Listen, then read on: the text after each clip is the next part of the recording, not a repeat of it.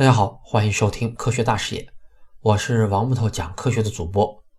冯布劳恩在一九六零年的时候就已经设计了 A、B、C 三个土星火箭的方案，同一时间，新星火箭的方案也设计完成，并且对土星方案带来了很大的挑战。新星火箭也是利用了集群的概念，按照设计的第一级将会使用八台强力的 F1 发动机，能够产生六万牛的推进力。不过后来到了1962年，登月的策略选择了月球轨道交汇，土星方案的优势就体现出来了。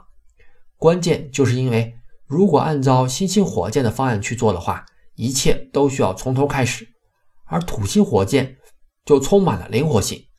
从这一点啊，也能体现出冯布劳恩的智慧来。他提供了 A、B、C 三个方案，都是当时已经熟知的技术和设计方案。只是根据任务做出相应的调整和拼接就可以了。当时除了有在十年之内进行登月的时间压力，土星火箭的方案除了可以缓解十年之内进行登月的时间压力，某种程度上讲，它也将会降低月球轨道交汇方案的风险。A、B、C 三个方案，除了 C 系列的 C 三、C 四、C 五三种火箭的第一级需要使用到正在研发的 F 一大推力发动机。其他所有的火箭第一级都只需要使用当时已经比较成熟，但是推力较小的 H1 发动机。至于火箭的上面级 A 系列呢，它的上面级甚至全部都是当时已经有的火箭，比如 A1 火箭的第二级使用的是泰坦火箭，第三级是半人马座火箭；A2 的第二级呢用的是木星捆绑火箭，第三级使用的仍然是半人马座。后来，经过 NASA 的航天工程师重新审查和选择，他们认为 A、B 两个系列的火箭是一种快速解决问题的方案，因为都是基于现有技术进行实现。不过，要想真的实现登月任务，还是需要 C 系列，尤其是 C 五系列，这是土星系列里面唯一一个可以用于实现登月的火箭设计。所以，C 五火箭。就被选择用来进行最后的登月任务了。后来 C 五也被重新命名，于是就被改名为现在众所周知的土星五号火箭了。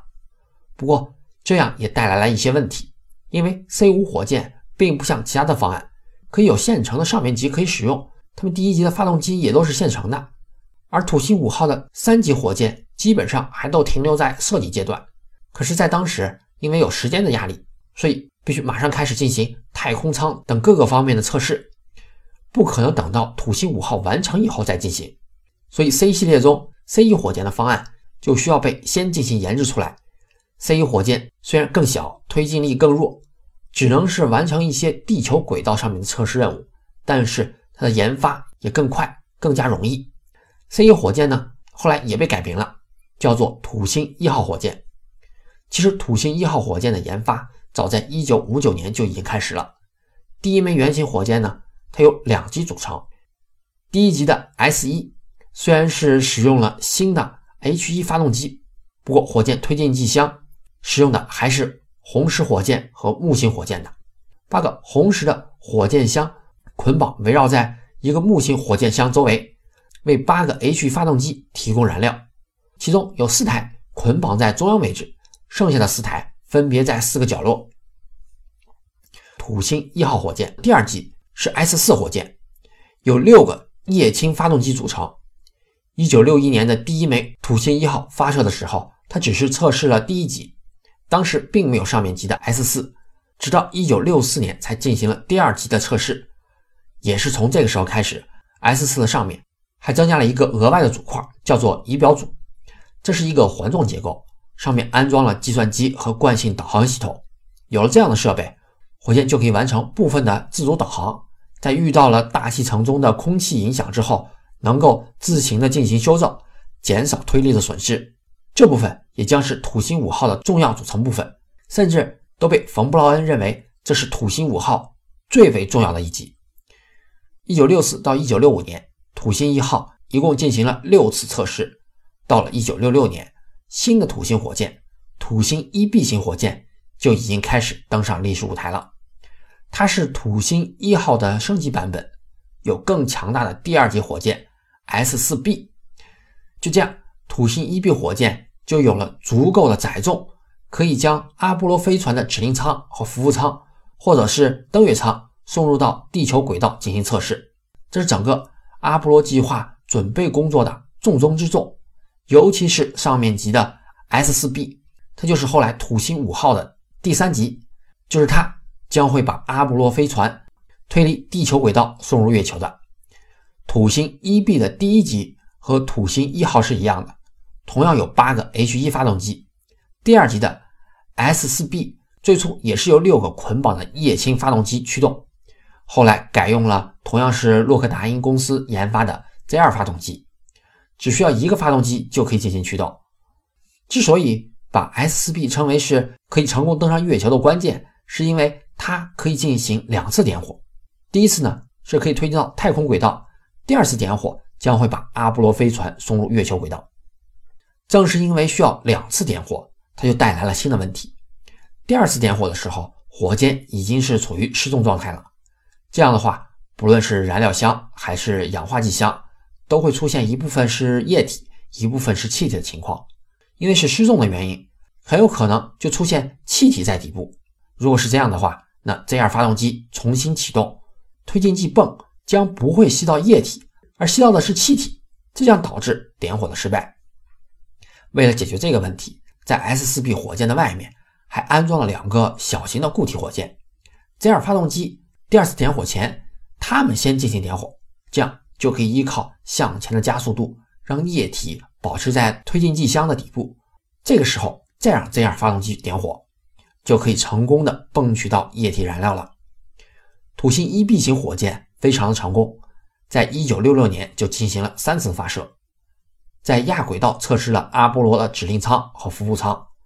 本来当年年末还会进行第四次发射，如果发射的话，那它将会是运载阿波罗一号和三名宇航员进行测试飞行的。后来因为指令舱出现了问题，进行了延期发射。没想到再后来就发生了指令舱着火事件，三名宇航员全部丧生。后来到了一九六八年。在土星五号已经运载阿波罗四号成功之后，土星一 B 还进行了阿波罗五号的测试飞行，甚至啊，阿波罗计划中第一次载人飞行的七号任务也是交由土星一 B 来完成的。虽然再后来，阿波罗计划的主要运载方式就是土星五号火箭了，但是在阿波罗计划结束之后，不论是天空实验室计划，还是后来和苏联合作的阿波罗联盟测试项目。性价比更高的土星一 B 型都是其中的绝对主力。接下来，就是最关键的土星五号火箭了。如果想要建造一枚土星五号火箭，那需要差不多一年的时间，而它能发挥作用时间却只有短短的几分钟。但是这几分钟却是登月是否可以成功的关键时刻。土星五号的第一级是 SEC，它将会为火箭贡献最大的功率。它必须能够将三百吨重的重量推离地球，并且在非常高速的情况下达到五十六公里的高空，所以它是在内部捆绑了五台 F 一发动机，它们点火时每分钟都会消耗掉一个奥运游泳池的燃料。第一级虽然是土星五号三级火箭中规模最大的火箭，不过它所用的技术都比较成熟，所以研发并没有遇到什么特别大的障碍。这一级火箭遇到了最大问题，几乎全部来自于 F 一发动机的研发。首先要解决的就是发动机的测试问题，因为 F 一的体型巨大，只是发动机本身呢，不包括推进剂箱，就差不多有两层楼高，这就需要测试台也有相应的规模才行。而且点火时它会产生三千四百吨的推力，如果让排出的气体直接冲入地面，那么很快就会让测试台垮掉。所以在测试台的底部用了一个九十度的弧形转角，可以让发动机排出的气体从侧面排出。不过即使这样，可是第一次测试的时候，还是把附近居民房子的玻璃给震碎了。很快呢，另外一个更大的问题就凸显出来了，那就是在提高了发动机推进剂注入速度的同时，也带了燃烧不稳定的情况。火焰在燃烧室里燃烧，会出现一个每秒两千次的旋转。这样的旋转出现的危害是巨大的，时间稍微长一点，就会烧毁发动机。一九六二年测试的时候，就烧毁掉了一台发动机，而且还摧毁了测试台。在当时，要想找到问题的根源并解决，那是非常困难的。那个时候并没有办法用计算机进行模拟，平时做计算还都是用计算尺，所以最后的方法只能是一次又一次的进行测试。但是如果每一次都烧掉一台发动机的话，那这个成本就太大了。于是，首先解决的问题是找到新的测试方法，可以在发动机烧毁之前就可以迅速关闭发动机。最终呢？花了将近三年的时间，到了一九六五年，这个问题才最终解决，是通过在喷射器的表面增加了一系列的铜挡板，才遏制住了震荡，避免了火焰的高速旋转。与第一机比起来啊，土星五号的第二机 S 二，它的研发才是最具有挑战的。它的问题不是来自于火箭本身，而是来自于阿波罗飞船，因为在设计的过程中，它重量。在不断的增加，就需要削减火箭本身的重量进行弥补，而这部分的希望啊全部都寄托在了第二级的 S 二上面，因为第一级和第三级火箭当时已经完成了，如果再让他们去减重的话，那成本是非常高的。S 二呢是由五台 Z 二发动机组成的，它们一起点火，对燃料的需求那可是非常庞大，而 Z 二发动机呢，它是以液氢作为燃料。液氧作为氧化剂，这其实带来的问题就是啊，这两种液体都需要低温保存，都需要低温保存，而且各自的温度还不一样。液氢需要的温度是零下二百五十三摄氏度，氧气需要的温度是零下一百八十三摄氏度，中间差了有七十度。